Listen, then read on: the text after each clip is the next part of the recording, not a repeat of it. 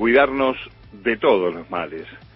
El coronavirus se acerca a los 122 millones de personas contagiadas en todo el mundo y las muertes suman 2.700.000 sin que se registre a nivel global un retroceso de la enfermedad. Por el contrario, la aparición de nuevas cepas abre más alertas que conviven con la especulación y el poder que gira en torno del acceso a las vacunas y la eficacia de estas en la evolución del virus.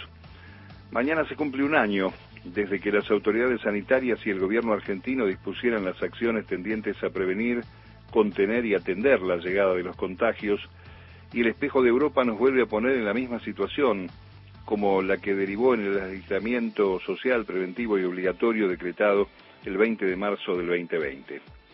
El presidente, en el marco de la cadena nacional, sintetizó su mirada y el abordaje junto a los gobernadores como desde hace un año. El panorama sanitario incluye ahora el aumento de casos en los países de la región y la casi certeza de la segunda ola del virus entre mayo y junio.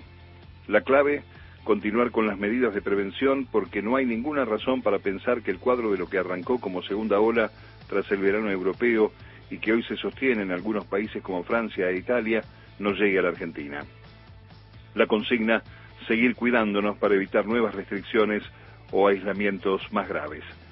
La puja mundial de intereses económicos y el peso del poder de algunos países supone que el 90% de las vacunas fabricadas se halle solamente en el 10% de los países del planeta, muchos de los cuales en compras hasta triplican la cantidad de dosis que necesitan para todos sus habitantes. Y la circulación periodística concentrada, sin fundamento científico, se alinea con los intereses de laboratorios y da la espalda a la solidaridad. Hay mucha guita en juego. Es una batalla global con intereses fuertes, no lejos de coincidir con las operaciones esquizofrénicas de cabotaje del periodismo opositor y la oposición, que con el tema de la vacuna no deja de estrenar repertorio diariamente.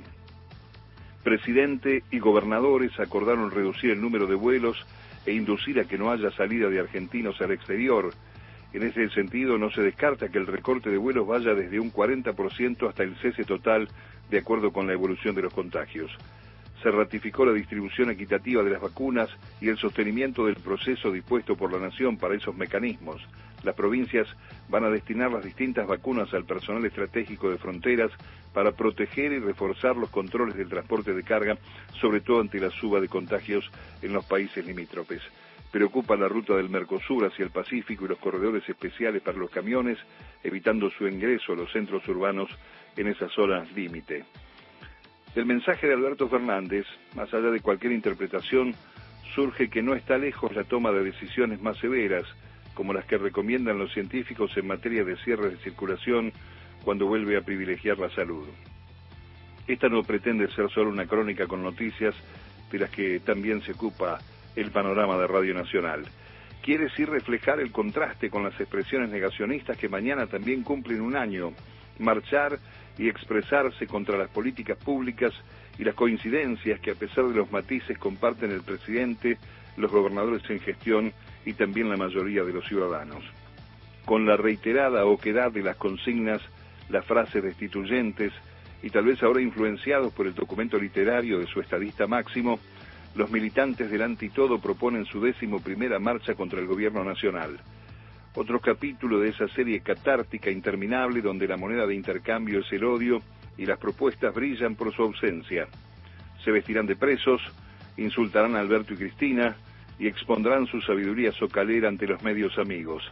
Antiperonismo, repudio al gobierno del Frente de Todos, defensa de la democracia y la libertad, el rechazo a posibles nuevas restricciones y cuidados ante la segunda ola de la pandemia y, por supuesto, la patria. Es el acervo cultural tan limitado como el de primer tiempo, título de paso, digamos, también robado como corresponde.